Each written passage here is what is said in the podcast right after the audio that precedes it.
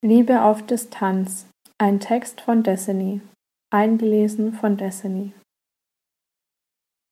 348 Kilometer trennten uns für knapp eineinhalb Jahre. Und damit hatten wir es noch relativ leicht. Es gibt Fernbeziehungen, die weit über die Grenzen Europas hinausreichen und auch viel länger bestehen müssen. Doch eines haben sie anfangs alle gemeinsam Unsicherheit und ganz viele entstehende Fragen. Kann das denn überhaupt funktionieren, wenn wir uns nur ein einziges Mal im Monat sehen? Und dann ist unsere Zeit doch auch noch begrenzt. Wie soll das gehen?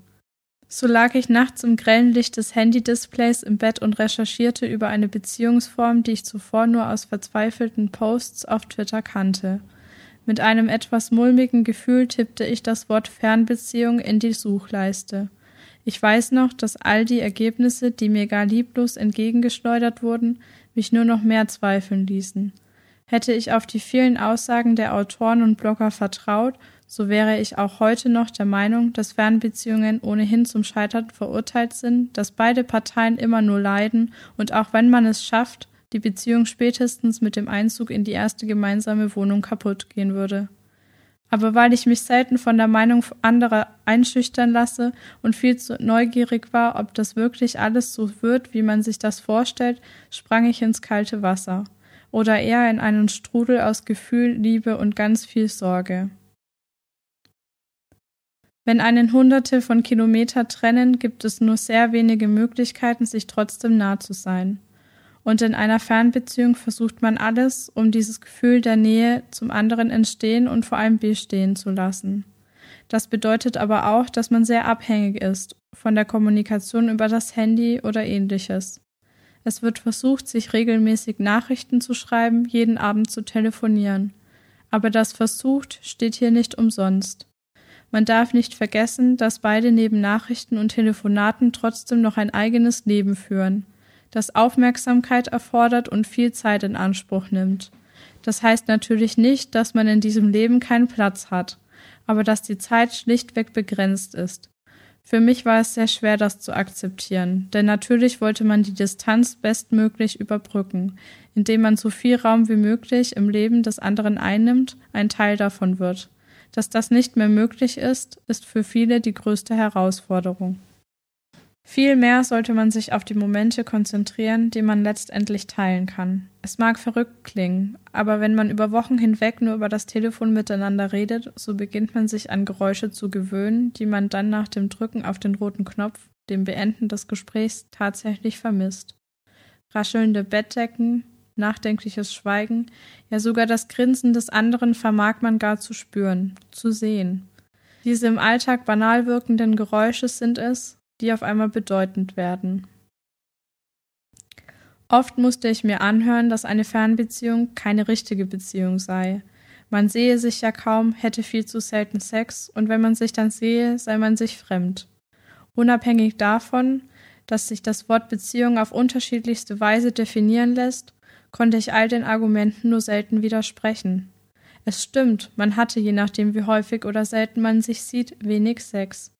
Wie soll man auch die Ferne überwinden? So bleibt viel nicht mehr als Zärtlichkeit, so gut es geht, über das Telefon zu vermitteln. Und auch das kurze Gefühl von Fremde beim Wiedersehen ist keine Seltenheit. Das ist aber, nachdem man wochenlang nur über Skype oder ähnliches miteinander gesprochen hat, auch völlig normal und sollte sich nach ein paar gemeinsamen Stunden widerlegen. Ich hatte zum Beispiel oft das Gefühl, dass die Situation, in der ich mich gerade befinde, und in der er wirklich neben mir läuft, ich ihn berühren kann, wann ich möchte, nicht real ist.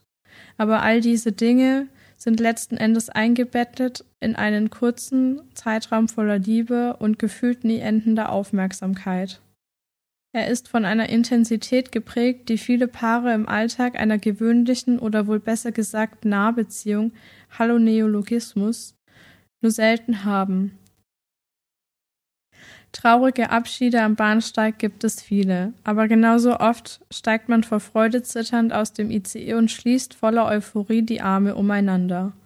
Auch heute, nachdem wir schon eine Weile zusammenwohnen, die Fernbeziehung hinter uns liegt, löst der Bahnhof bei mir noch ein wohliges und zugleich melancholisches Gefühl aus. Man vermisst das Bahnfahren, das sich aufeinander freuen. So ist es fast schon ein Zurückfallen in alte Muster, wenn einer von uns beiden dann doch wieder in die Heimat fährt und man, wenn auch nur für kurze Zeit, wieder voneinander getrennt ist. Es zeigt uns, wie viel stärker uns die Distanz gemacht hat, was wir durch sie lernen konnten, wie wir beide durch sie gewachsen sind. Es ist nicht leicht, mit hunderten Kilometern zwischeneinander immer Vertrauen zu geben, immer so zu reagieren, wie der andere es vielleicht erwartet. Es bleibt einem leider nur das Telefon, um miteinander zu kommunizieren, und so ist es kein Wunder, dass auch dies Probleme in den Raum stellt. Es entstehen schneller Missverständnisse, als man fragen kann, wie es dem Gegenüber geht. Oder man ist genau deshalb sauer, weil sich nicht nach dem eigenen Zustand erkundigt wurde. Der Mensch ist einfach nicht in der Lage dazu, Aussagen richtig einzuschätzen, wenn die dazugehörige Mimik und Gestik des Gegenübers fehlen und man somit einzig über die Stimmlage eine Chance hat, das Gesagte zu beurteilen. Wovon man sich deshalb lösen sollte, ist der Gedanke, dass immer alles perfekt laufen muss, wenn man sich sieht. Denn Diskussionen, die am Telefon begonnen haben, zerfallen bis zum nächsten Aufeinandertreffen nicht zu Staub. Eher schweben sie wie eine dunkle, grollende Wolke über einem. Gebt euch also Raum zum Streiten, denn auch das ist Teil einer Fernbeziehung. Die Eifersucht, der Endgegner vieler Beziehungen, tritt teilweise nämlich sogar verstärkt in Fernbeziehungen auf. Sie ist aber kein Grund, den Kopf in den Sand zu stecken und alles Erarbeitete über den Haufen zu werfen. Eher sollte sie ein Anlass sein, über alle auftretenden Probleme zu sprechen. Denn das macht einen großen Teil der Fernbeziehung aus, über alles und jeden zu reden. Egal wie peinlich oder unbedeutend es erscheinen mag. Redet über euer Frühstück, die Uni, eure Zukunftsängste, eben alles Mögliche. Und noch viel wichtiger, redet über eure Beziehung darüber, wie ihr euch damit fühlt, was euch stört oder was ihr am meisten vermisst. Gebt euch und euren Gefühlen gegenseitig und selbst viel Raum und Zeit. So kann ich persönlich heute stolz auf das Vergangene zurückblicken, dass wir uns getraut haben, mutig waren, uns unter Distanz eine Chance gegeben haben und diese Erfahrung machen konnten, denn es war jede einzelne Träne wert. Natürlich verläuft eine Fernbeziehung ganz individuell und unsere ist auf keinen Fall ein Paradebeispiel. Aber das soll sie auch gar nicht sein. Vielmehr sollen diese Gedanken zeigen, dass es sich lohnt, mutig zu sein, in den sauersüßen Apfel zu beißen und der Liebe auf Distanz eine Chance zu geben. Denn springt man verliebt in den Strudel der Fernbeziehung, so findet man sich vielleicht eines Tages angespült im Sand sitzend und breit grinsend auf das Meer und Vergangenes zurückblickend wieder zu zweit. Destiny ist 20 und lebt, liebt in Leipzig. Sie ist voller Neugier für das Leben mit all dessen Höhen und Tiefen. Wenn sie nicht Tee trinken über genau dieses philosophiert, tanzt sie durch die Welt oder steckt ihre Nase in Bücher. In ihrer Kolumne Zeitgeist in dreht sich alles um Themen, die uns grübeln lassen, über die offen zu reden aber schwerfällt. Sie möchte ihre Leserinnen sensibilisieren und motivieren, für sich und andere stark zu sein.